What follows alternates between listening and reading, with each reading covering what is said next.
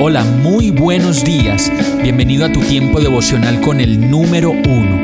Qué alegría saludarte con la certeza de que Dios está obrando en tu vida su perfecta y buena voluntad, ya sea porque estás aprendiendo de un momento difícil o porque estás disfrutando de su amor a plenitud con paz y tranquilidad.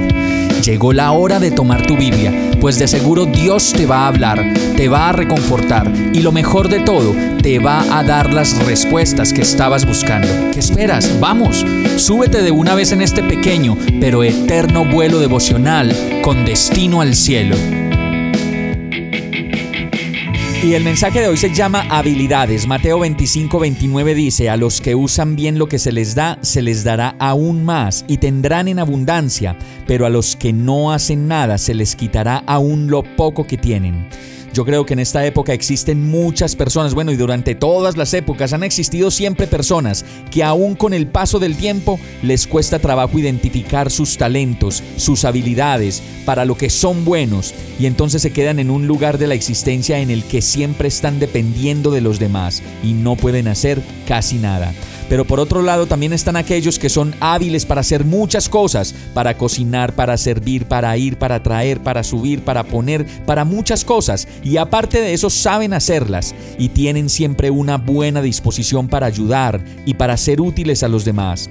El verso dice que a los que usan bien lo que se les da, se les dará aún más y tendrán en abundancia, pero a los que no hacen nada se les quitará aún lo poco que tienen. Yo creo que hoy es uno de esos días en que podemos pedirle a Dios nos dé guía y dirección de lo que podemos hacer y somos capaces de lograr. Vamos a orar.